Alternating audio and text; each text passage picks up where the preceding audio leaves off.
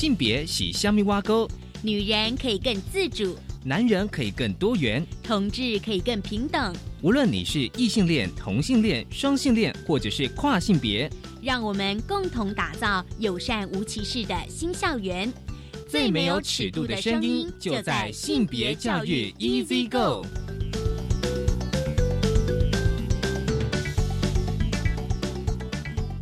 Hello，大家午安，欢迎收听教育电台性别平等意思一个我是文龙，不知道这礼拜大家过得好吗？好，今年最后一个月哦，二零二零十二月，而今天的节目内容性别大八卦，想跟大家分享一则，其实过去我们也有讨论过了，但是有时候同一个议题，呃，今年跟去年谈的内涵有时候不太一样。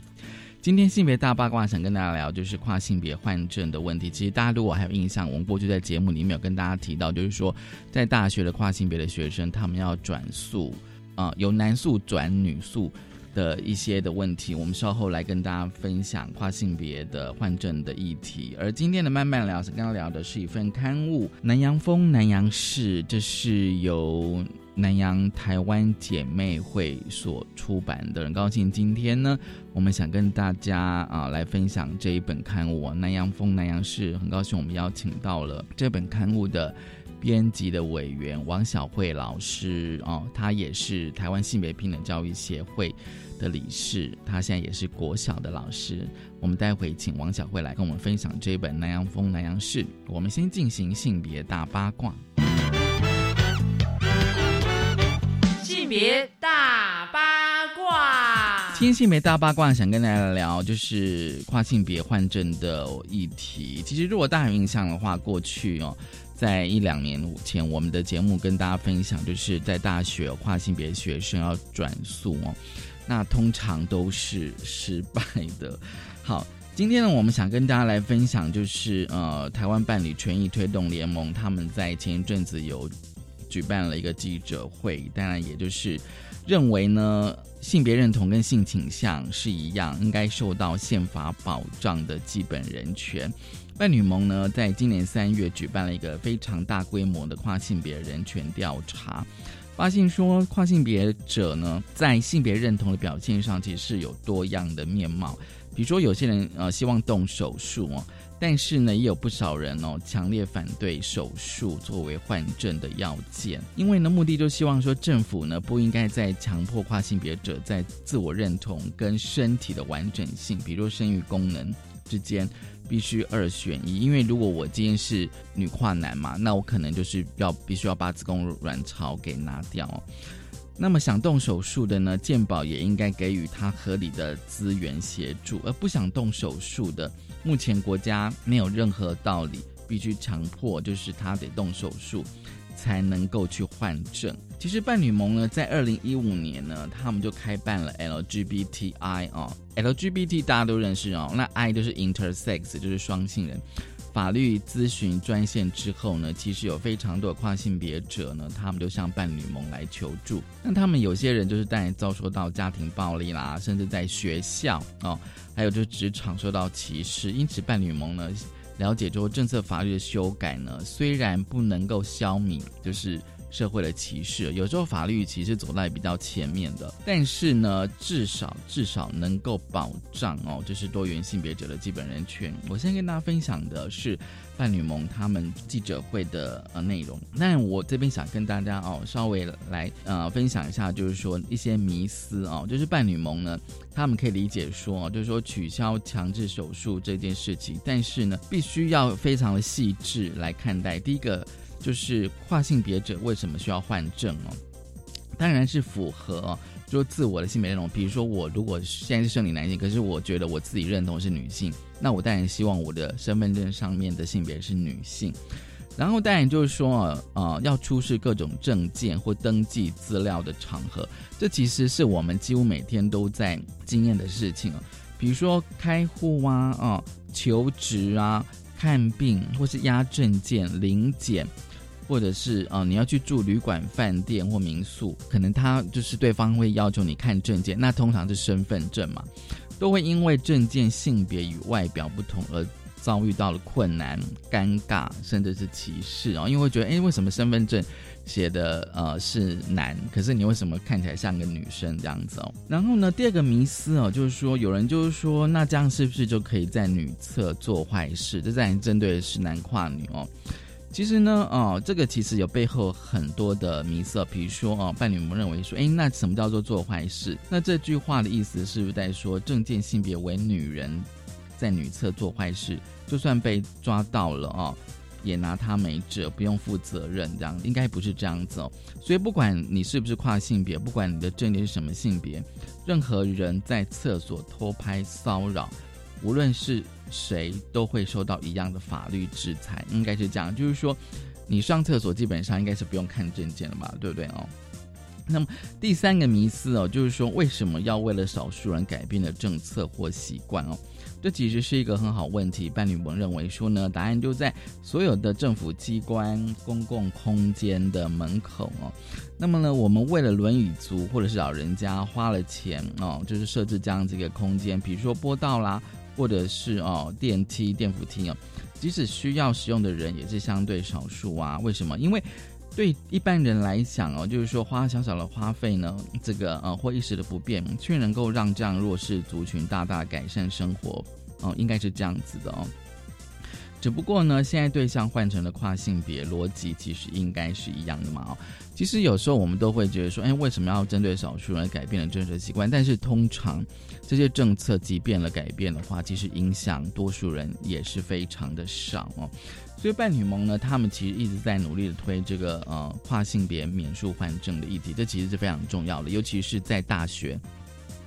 有时候就是有一些跨性别学生，他们要转塑啊，应该说他的生理性别如果是男人，但他心心理的认同如果是女性的话，他转塑的议题哦，其实就会慢慢的浮现，这是一个非常重要的议题，我们会持续的关注。我们先休息一下，稍后回来。性别慢慢聊，欢迎再回到教育电台性别平等 E C 哥，我是温龙。我们现在进行单元的性别慢慢聊哦。今天晚上聊什么呢？今天慢慢老师刚刚聊的是分享一份刊物，这份刊物的名称哦是南洋风。南阳市哦，其实听到这个嗯刊物的名称，大家就知道说，哎，今天我们要来谈谈哦，就是，哦，因为这本刊物哦，它的它的出版单位是南洋台湾姐妹会哦。其实，在过去我们节目哦，当然也跟大家有那跟大家分享，就是新移民女性的议题哦，呃，不管是从新闻事件哦。或者是有书籍哦，或者是一些新闻哦。我觉得今天我想说，好好来介绍这一本，就是南洋风南洋市。很高兴我们邀请到了呃南洋台湾姐妹会的理事王小慧，小慧你好。嗯，文龙你好。对，因为小慧呢，她其实负责了哦，就是这本刊物当中的一个单元，就是跨国婚姻一加一故事。那我就想说，就是透过家庭的呃访谈哦。采访哦，来了解就是呃，在跨国婚姻的家庭，尤其是呃配偶是来自东南亚。那我还是要先请小慧来跟我呃稍微聊一下，就是说这一本就是呃南洋风南洋史的出版的缘起吧。呃，这一本南洋风南洋史是呃姐妹会跟移民署呃申请的一个季刊。那先前我们在做呃这个刊物的一个想象的时候，其实是想要把呃姐妹会长期以来在做的一些可能相关移民或者是移工的议题，然后呃可以放在里面做一些深入浅出的报道。那还有呃我们也认为，其实，在现在我觉得台湾社会越来越多元的一个呃思维之下，那其实可能呃。台湾的那种跨国交流，不管是在呃文化，或者是呃比如说饮食啦。然后，或者是就是说各种面向的那种文化层面，其实也越来越国际化。习俗，对对对。那所以我们先前是很想说，在这个刊物当中，我们可以放一些相关我们觉得移民或移工的议题，介绍了东南亚国家或许先前没有呃熟知的一些文化或者是音乐的内涵。再来是我自己负责的所谓的一家一故事跨国家庭的一个报道，是。呃，我自己长期就是在南洋台湾姐妹会里面，就是呃担任志工，然后参与了这么久，我从一个青年变成中年人，所以真的是长久的历史，将近二十年。对，因为姐妹会就是二零零三成立的，二零零三，对，那现在二零二零了，二零十七年了，是，所以我已经变成了一个中老年的人。但是我想哦，这十七年的参与应该累积了非常多的经验跟感受。嗯，是。所以，比如说，我觉得对我来讲，其实做这个主题，它其实也是让我自己再重新整理一下，我觉得我跟姐妹的一些关系，然后还有就是我看着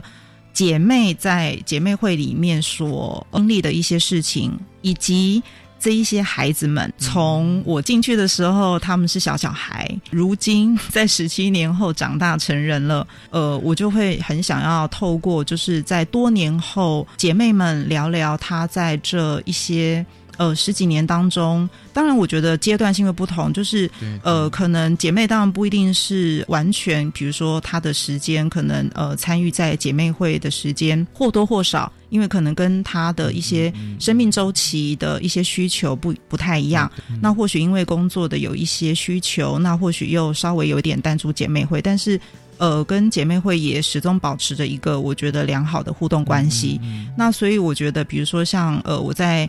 第一期访问的呃，这位潘瑶的姐妹，其实她就是我们最早期、最早期的一位呃姐妹。然后她其实参与的最久，然后就是在我们姐妹会里面，就是是我们尊称的姐姐了。嗯，对。那她的孩子也是，我们从他们可能有一点才差不多刚入小学，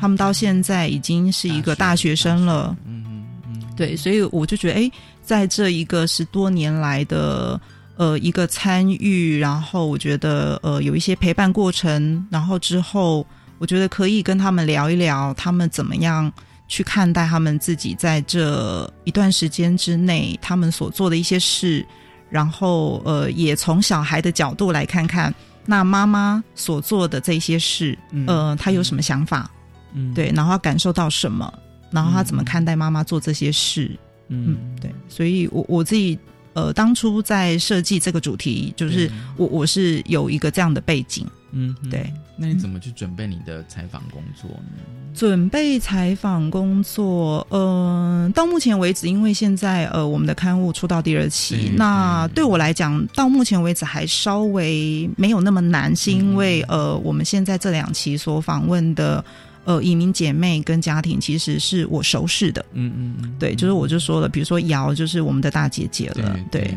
那在第二期的呃女香以及她的家庭故事里，那女香也是呃至少参与了姐妹会，或许也有嗯十年之久的一位姐妹，嗯嗯。那所以呃，我是根据我对于他们的认识，比如说呃，我原先可能知道他们在姐妹会。所参与的一些课程的事情，然后他们可能担任的工作，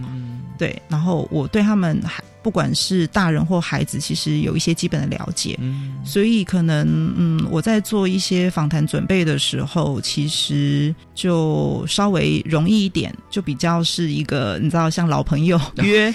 老朋友呃约对对，就是约见面聊聊的那样子的一个心情。我说对我来讲，对，嗯嗯嗯嗯。不过有时候哦，就是呃，在我们节目里面，其实也谈了非常多的，比如不管是生命故事哦。或是家庭的故事，甚至是家族的故事，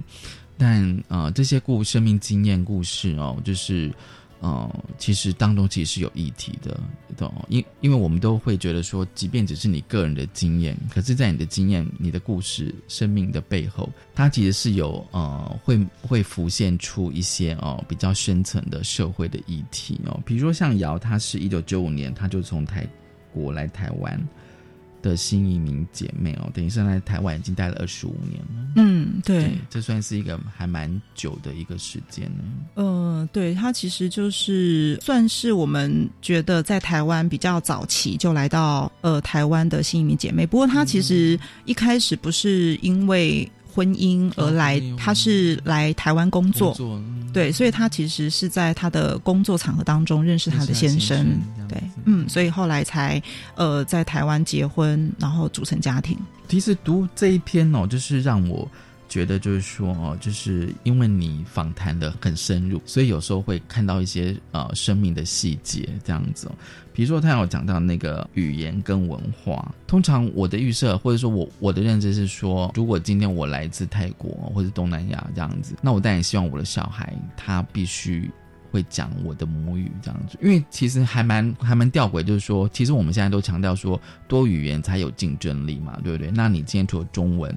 英文、好日语，如果你今天又会呃泰语或者是越南语，就是说你的语言能力是越强，其实越以后就是说你的竞争力会会相对比较强这样。可是像我看这边的时候呢，就发现说，哎，其实呢，像杨哦，就是想要教他的小孩子说母语，可是他会担心说说母语会影响他的中文学习。呃，像刚文龙你讲的说，哎，我们现在好像有一种普遍认知，觉得嗯，从小多语言的一个学习，对对对对它其实好像也代表一种 就是有竞争力的累积，对不对？对可是那是现在，对 要放在二十年前的脉络，并不是那个样子。对，在二十年前，其实不只是二十年，可能十十年对、嗯我，我觉得就是大家可以想象，在当时，我觉得、嗯呃，可能比如说呃，姐妹在可能拥有小孩，那可能就是。当他必须要跟这个孩子有更多的一些生命的互动跟连接的时候，其实呃，我们最自然，我们自己原先说的语语言，就会是一个跟呃最好自己跟孩子交流的一个，就是一个媒介嘛。对，可是其实像从呃，不管是第一篇瑶的故事，或是第二篇就是女相的故事当中，就会知道，其实，在早期那个时候的呃社会，并不是一个有支持认为，其实来自东南亚的新移民女性，嗯嗯，她是可以自然而然的就在家里面呃跟自己的孩子说母语的，嗯嗯没有一个你说那是社会有限制你吗？当然没有。可是那是一个无形中的氛围，嗯嗯尤其在家中，其实它有嗯更明显的可能是透过家人或者是嗯或者是长辈的有一些规训或要求当中，他其实就会很明确不希望你因为跟孩子说母语而影响他的中文学习。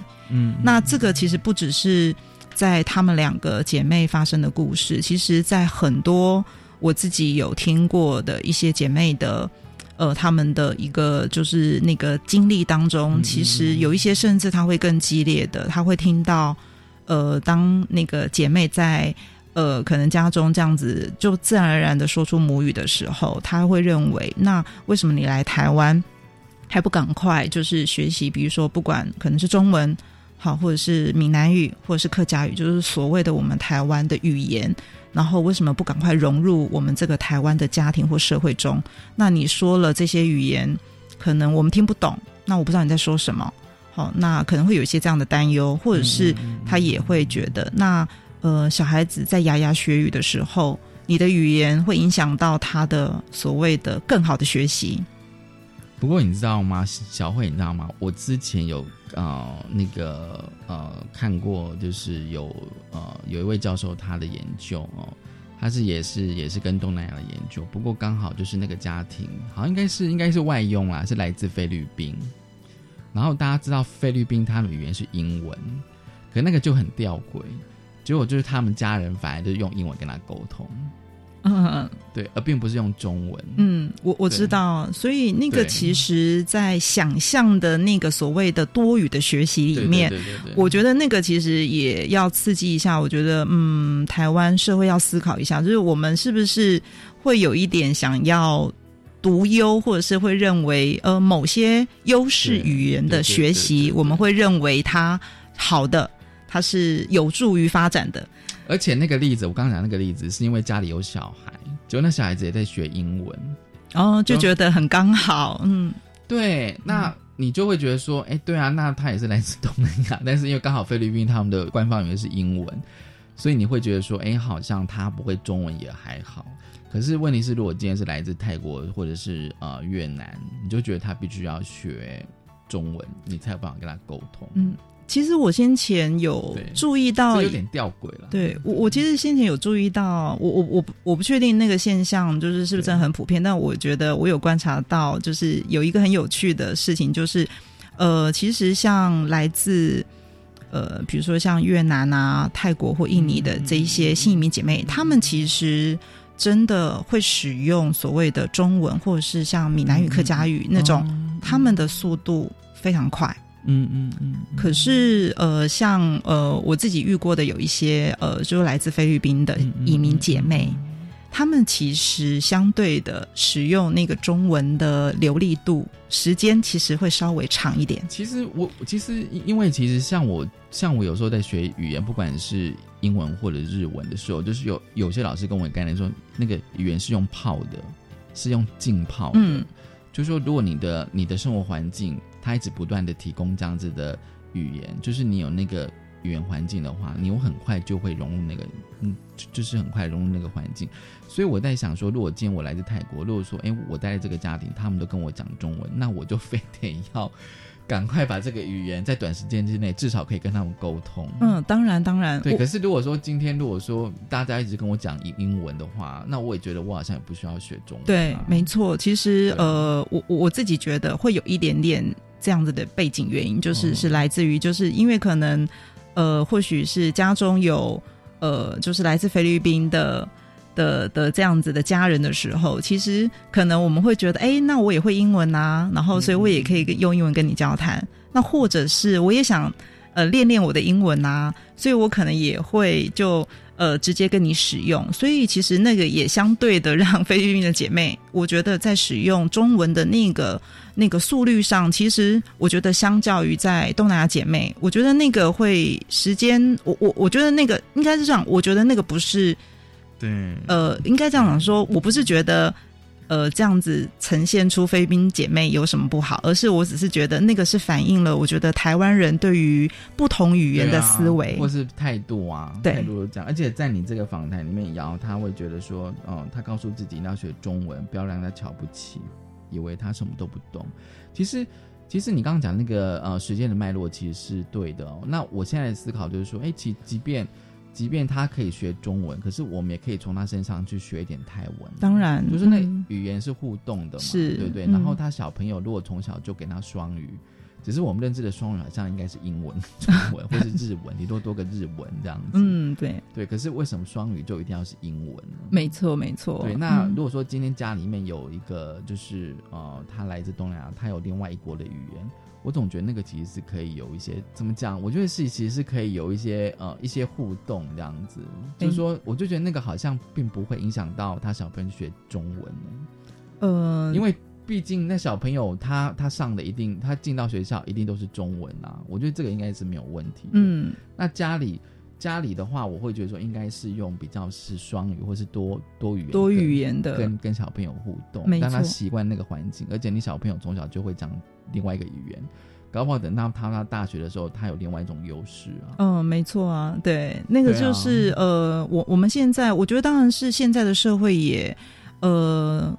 就是多了更多支持这样所谓多种语言的呃一个环境，因为我们看见了更多这样的需求。对，最简单的来讲，那么多台湾人就喜欢到泰国。其实嗯有时候我想说，如果我今天会泰会泰文，至少会可以沟通。我今天去泰国玩，至少也比较没什么问题吧。虽然可能会有英文没有错，但是问题是，如果说你直接就看得懂泰文的话，嗯，那不是更好吗？对对，所以我觉得那个是一个，我觉得我们面对就是比如说，呃，我们看见他的这个。他的这一个呃，算是一个特质或什么，就是我们要把它解读成是优势特质还是是劣势特质。如果你先前我们先前听过比较多，可能是压抑，认为哎，你不要来说母语，呃，来妨碍中文的学习或英文的学习。这个其实是把你会这个语言当成其实是一个，就不看见它的它的好处、它的优势。可是像现在，我觉得我们已经越来越知道，比如说，如果我今天能够多使用这样的语言，我不管在未来就学，或者是我可能想要出去做任何其实其他多余的工作的时候，这其实是我的一个优势。而且，因为就是说，在你这个访谈的姐妹里面哦，就是至少我现在看的两篇瑶跟女上，他们其实都有在做翻译的工作。对，翻译还有他们在呃从事呃语言教学。对，这表示说在台湾也是需要有东南亚语系的翻译的人才的需求。哦，是的，有很多一些就是外商公公司，它其实就是有这些语言翻译。对对对啊，所以我就想说语言。应该他就是说，当他需要的时候，你就觉得他很重要。这样好，我们先休息一下，稍后回来。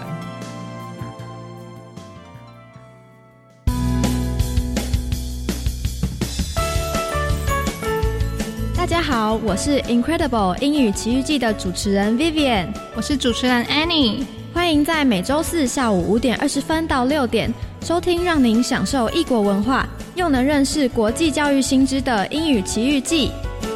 Incredible makes your life remarkable。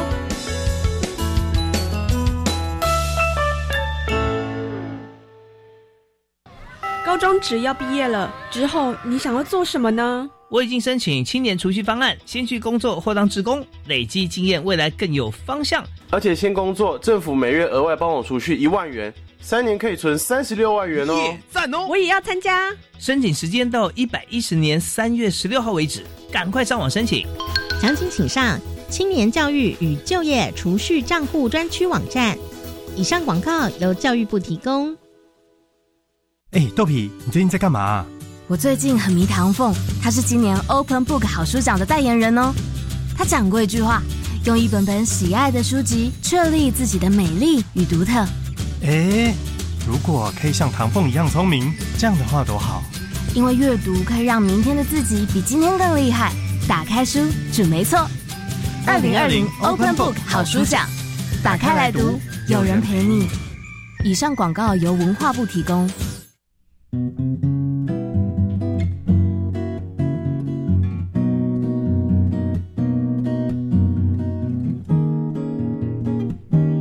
我是苏命苏米恩，你现在收听的是教育电台。我朋友们就爱教育电台。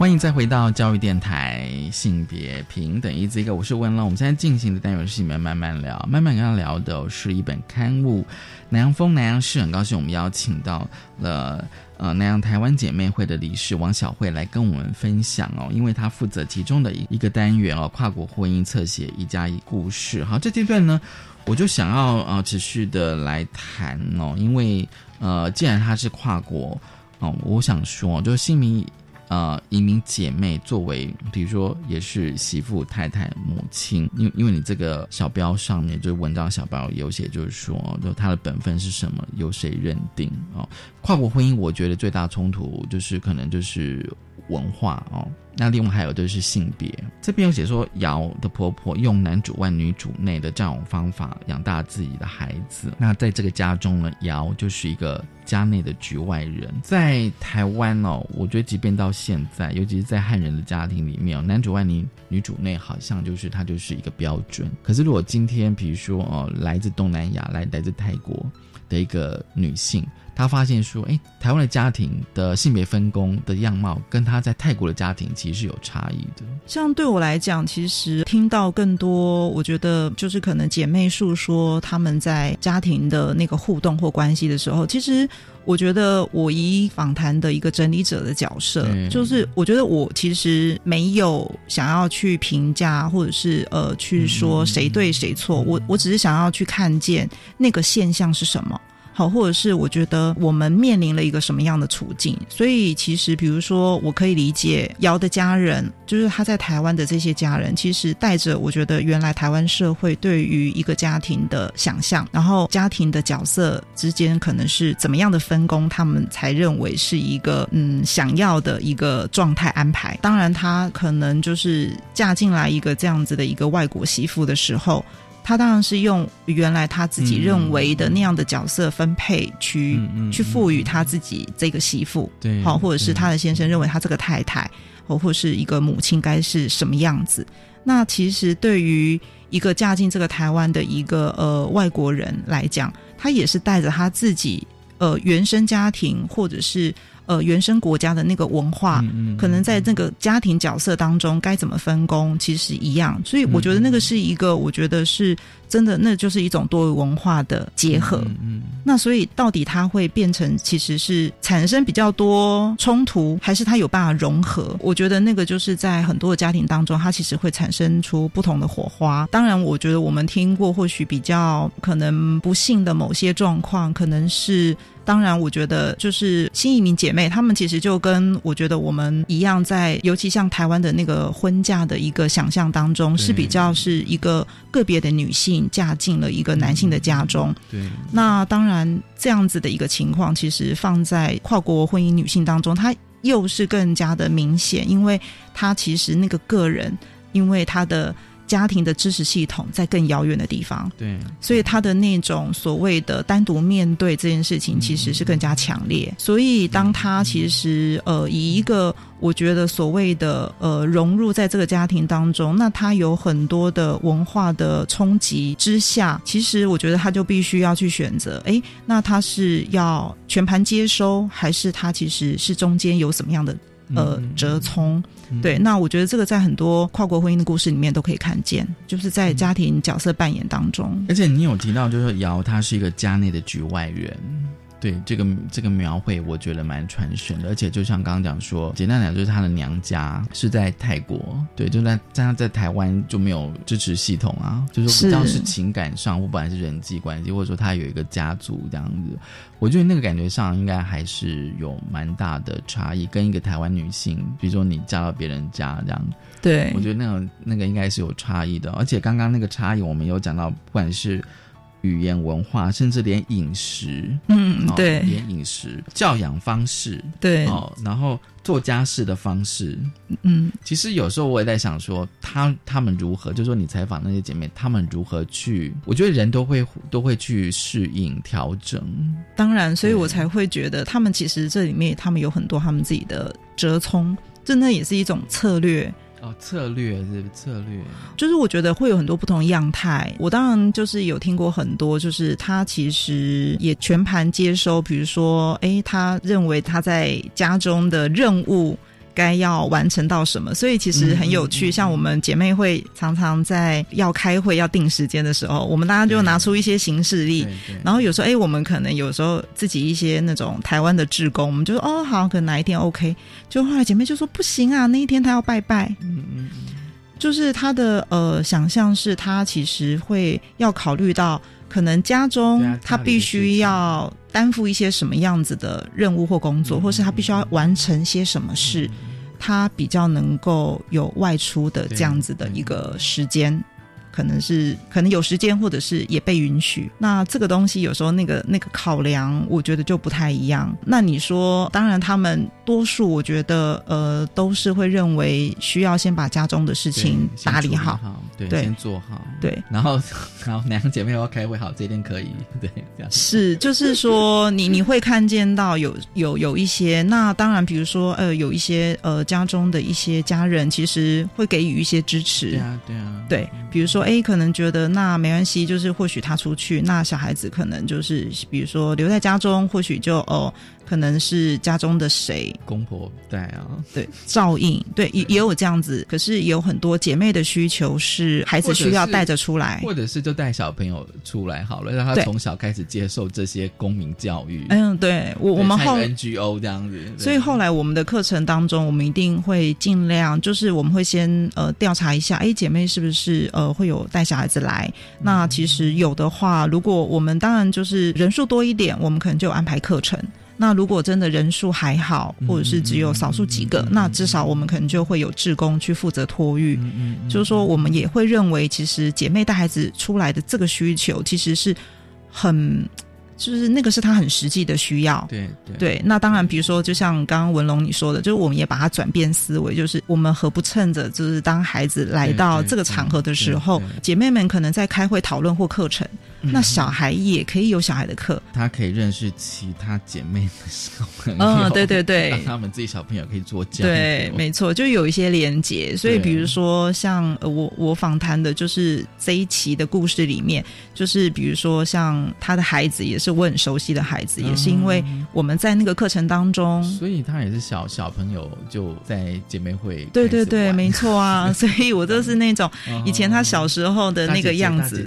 是对。对，然后到现在变成大阿姨了，这样子 OK 好。然后现在看到他们，哇，已经个个就是那种挺拔玉立，就是已经成为了一个成年人了，一个少年。然后甚至就是说，哎，可能他们也试着在他们自己的生活当中努力的。想要能够回馈给他自己的家人，或者是比如说妈妈啊什么的，我就觉得很感人。说会不会到第二代的时候会去反向的去影响他的，去影响他的家人？嗯，影响他的家人。嗯，我觉得每一个家庭故事真的都不一。不一定一样，但是比如说像你刚刚提到的那一种影响，呃，我觉得那个在可能即将要在呃初刊的第三篇里面，其实我就看见很很明显的影响，就是说这一位就是这个孩子，他其实因为他在。他后来的过程当中，他意识到他自己所谓的新二代，对新二代的那样的一个身份，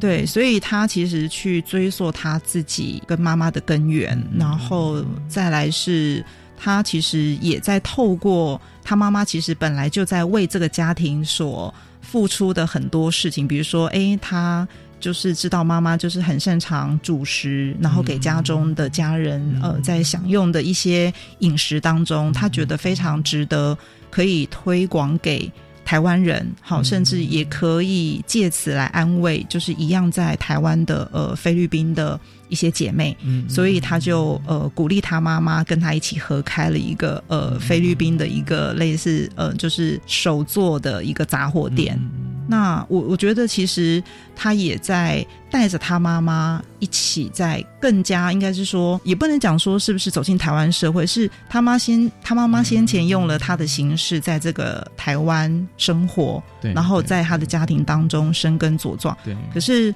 我觉得他的孩子在带着另外一种方式，想要让他妈妈被这个社会更看见，而且其实也是呃让他妈妈能够以他自己。就是最擅长的东西，然后我觉得不是那种好像要刻意去展现自己，但是本来就是要标示他自己原来有的那个存在价值。我我觉得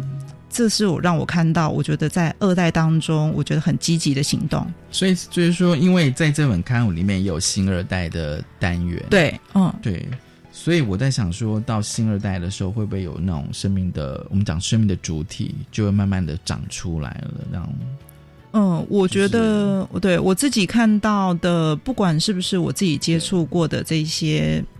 孩子们，我觉得他们有真的是不一样的一些行动力。嗯，那可能我觉得那也是现在这个社会，我觉得很需要。然后我觉得不同于我觉得在比较前一个阶段的，呃，那时候姐妹会会做的一些事，我觉得他们现在会比较做的是一些。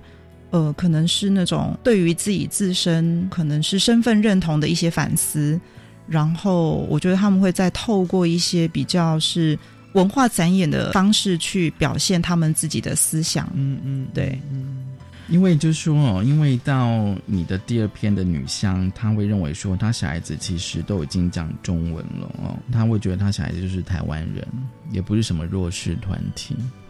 对，那我会觉得这个意识哦，这个意识其实或者说这样子的认同，其实是已经让他已经有那个力量，力量出来这样子。他会觉得说，我们不应该再用二十年前那样子的看法跟态度来来看待他们这样子。我觉得女香她非常特别，因为她其实是一个呃自身生命力，然后跟行动力很强的一位女性，然后。他在他自己呃服务的很多单位里面，因为他做了很多，就是可能是一些公部门有一些翻译需求的，对对，就是那个呃翻译者的一个的的的服务工作。那他其实看到了很多，其实我觉得是呃，我觉得台湾为呃这一些所谓的新移民家庭，嗯嗯，其实想象的一些需求。那但是他在他的一些服务过程当中，他看见了，其实呃，他觉得可以再有再多一些细致考量的地方，比如说，诶，他认为呃有很多的免费课程，其实。呃，给予新移民的家庭或者是呃子女来参加，可是或许不一定就是说能够获得很多的一些呃，就是说青睐。其实有一些不同的原因。那甚至他认为，可能免费的这件事情，有时候也需要多考量。那甚至是不是容易引起，比如说台湾人认为，那为什么？你就可以免费，那反而我觉得反过来是有点标签化了，是不是有点就是差别待遇的意思？就嗯，对，我觉得女香她感受到的就是她觉得这样子的差别待遇，其实并不是在每一每一项事情上面都因为新移民的这个身份而好像需要给予优惠，嗯，否则其实那个会比较造成，我觉得有一些台湾人对于比如说标示这个身份反而刻板化或标签化他了。表示说他他就是说表示说就是从二十年前至少是从二十年前到现在，我会觉得说好像，呃，在至少在新移民这个议题，我们讨论的那个内涵好像应该就要要要有一些转变这样子，嗯，就是开始要有一些转变这样子，嗯，然后再就是说，因为现在已经有新二代的人，他们下一代一直都已经慢慢，比如上了大学研究所哦。那我在想说，那个应该会，其实我个人会有感觉，慢慢的感觉到这几年会有一些值的改变。嗯，就是我们对各个各个议题的讨论的那个内涵，我觉得至少跟十年前甚至二十年前是不太一样。我觉得在呃，真的是十多年前，其实呃。我觉得大家开始可能比较感受到，或许那时候很多需要出来呃表达的诉求，其实是针对是呃移民的一些法令上，我觉得比较明显的一些不公平政策法令对政策法令。那呃后来其实呃姐妹会也意识到，就是。呃，除了跟所谓的政府部门，你在政策法令上的有一些你需要讨论跟修正的地方之外，那我觉得有很多是我们必须要对社会大众做对，就是所谓的呃社会教育的部分。所以其实后来我们其实有呃去做了一些所谓的呃文化课程，就是去呃跟姐妹一起做一些课程的设计。那我们其实想要借由就是姐妹她们能够呃诉说自己的文化，然后把自己的个人的一些在家乡的经验带进在这个文化课程当中，让更多台湾的社会民众去了解哦，原来其实好像我们以为常常在报纸当中看到的。什么外籍配偶，或或者是外籍新娘，或是什么逃跑这种，好像比较负面的这种言辞的一群人，其实真实的生活跟真实的情感是什么？那尤其当他们可以为自己发声的时候，我觉得那个是呃，怎么讲？那是一个更明确的力量，他能够诉说他自己。那所以其实也也越来越多姐妹，她们其实就担任所谓的文化讲师。那其实可能就会去做呃讲座啊演讲。那我觉得也是让呃，我觉得慢慢的真的是，我觉得深入到我觉得各个呃就是民众之间，让他们可以去接触接触到，我觉得是呃真实的每一个不同的人。那当然他们可能不一定是可能是呃讲话技巧。能够很好，但是他们在他们用心准备，可能透过嗯，或许是呃，比如说可能是饮食的文化介绍，好，或者是可能是我们也有发展出透过我们是呃歌曲，好，或者是那样子的一些可能文化记忆当中拉近了庆吧，对，节日节日这样对。那其实我们很早期也看见了，其实很多的学校或者是地方，他们其实也看见了这种，比如说在学校这种有多元文化教育的需求，所以呃，也有各个就是可能哎，姐妹在就是这几年其实有就是受到各种就是呃广邀，像想要做这样子的一个展演。那其实我们也看到，从早期那种或许是比较表层的一些，可能是真的，我们认为是。呃，怎么讲？比如说你刚刚提到的那个节庆，然后或许就会想说，那是不是姐妹就穿个服装啊，然后来跳一段舞？其实我觉得，从以前先前比较表演的那种，我觉得只是看见好像外向的那种形式，更深入。对，其实现在我已经有看到有一些那个展演的单位，他其实想要让不管是姐妹或者是新二代，他看见的那个展演出来的文化，其实是越来越有深度。对，比如说，他可能有很多除了是跨国文化的连接，那他们也很欢迎。比如说，当你对于你自己那个文化的那个批判，我觉得，呃，我有在有一些展演当中看见这样子的一个内涵。对，那尤其我我看到有一些他们其实是呃新二代在做这种自身文化的一个检讨或者是一个想法的反应中，我觉得我有看到很多。我我自己觉得很有开展性的内容。好，我们先休息一下。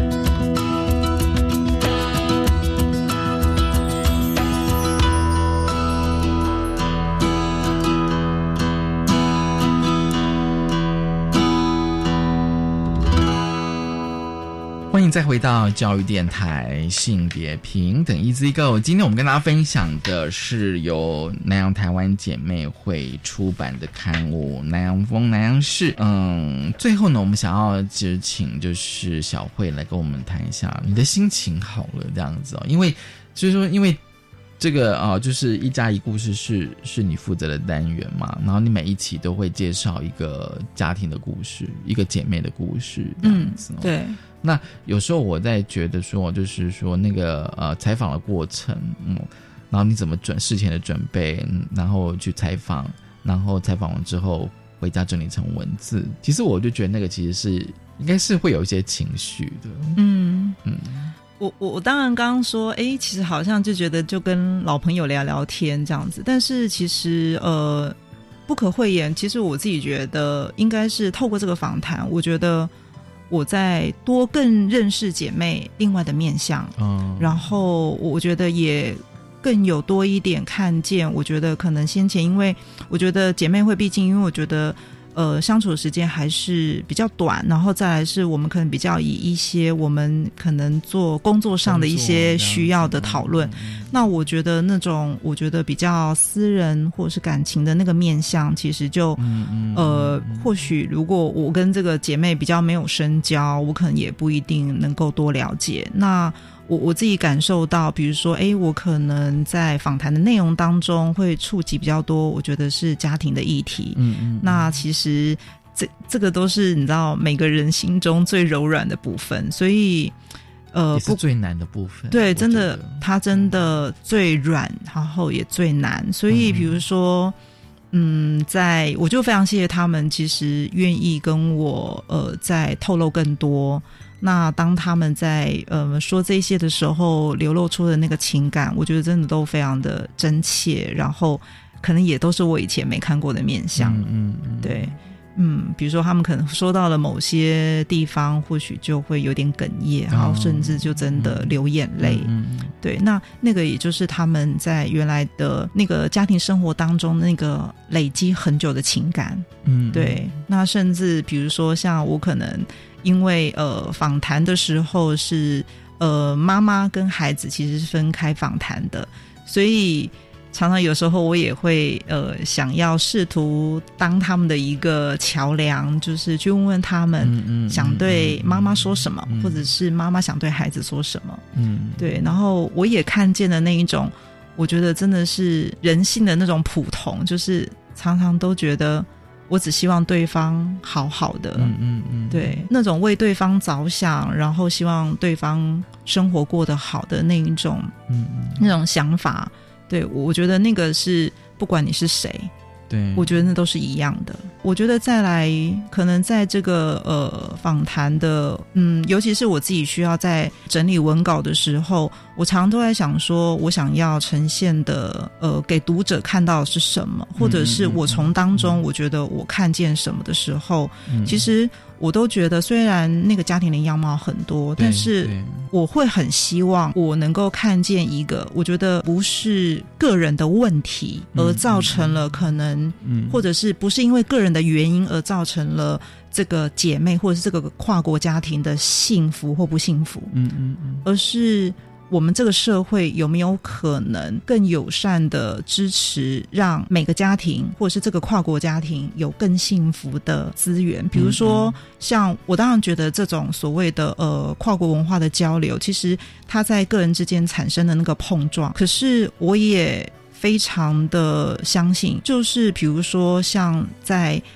呃，比如说好，我们以瑶的她的呃家庭来看好了，对，其实她的婆婆或者是先生有一些所谓的嗯，在台湾那个家庭当中，对于为什么这个媳妇要这样，或是为什么那个媳妇不这样的，有一些想法当中，其实那不是他们个人的想法，嗯嗯。他们其实是承载了台湾社会原来对于所谓的家庭或者是男女性各扮演什么角色，他们其实是承载了台湾原来的想法，嗯，只是他们施展在他们自己的家庭当中。所以，当其实有一些的不适应，或者是有一些的冲突，嗯，其实那个不是他们个人的原因，那个其实是。台湾的社会需要思考一下，我们在家庭的角色，我们在对于家庭的想象跟期待当中，嗯是不是该有一些松动或改变？当然要改变，对，而且是往好的方向改变。没错，那像所以这就是你的心情。对对，就是我觉得从个人的家庭故事，